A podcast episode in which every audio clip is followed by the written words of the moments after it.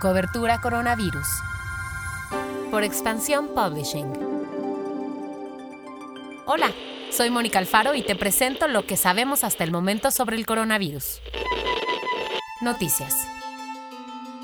El peor de los escenarios el Valle de México podría alcanzar hasta 8.000 pacientes hospitalizados por COVID y hasta 2.800 intubados. Esto en el peor de los escenarios previstos. De acuerdo con Claudia Sheinbaum, jefa de gobierno de la Ciudad de México, las autoridades están trabajando con base en esas estimaciones para reconvertir hospitales y habilitar otros sitios como el Centro City Banamex que ya opera o el Autódromo Hermanos Rodríguez que comenzará pronto el proceso de habilitación. Mientras tanto, los casos positivos en el país ya suman 24.905, 1.434 más que el reporte anterior, y 2.271 muertes, 117 más que los datos de ayer.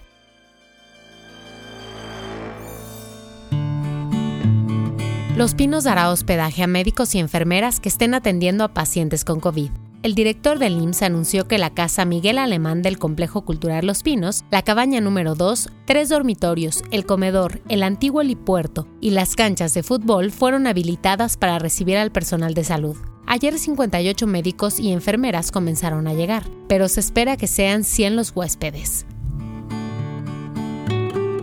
En Nuevo León, un paciente de 47 años fue dado de alta luego de recibir una transfusión de plasma de personas recuperadas. La Secretaría de Salud Estatal aseguró que el paciente había ingresado muy grave al hospital, pero comenzó a presentar mejoras y posteriormente superó la enfermedad.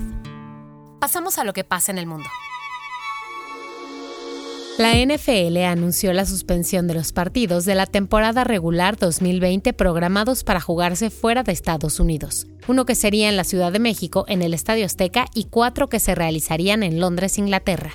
En China, el gobierno decidió reabrir la ciudad prohibida después de un cierre de tres meses pero limitó la venta de boletos a 5.000 diarios. En comparación, antes de la pandemia, se vendían 80.000 boletos diarios para visitar el antiguo Palacio Imperial. Y en Chile, el número de contagiados se disparó 45% durante el fin de semana, superando los 20.000 casos. La razón de este pico, dijeron las autoridades, es porque la población no está respetando la cuarentena, sobre todo en Santiago, en donde se concentran el 80% de los casos.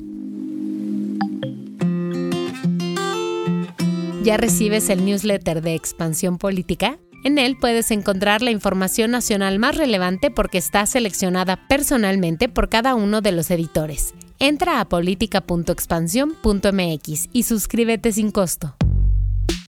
Este es un momento crucial para quedarte en casa, no lo olvides. Te mando un cálido abrazo sonoro y nos escuchamos mañana.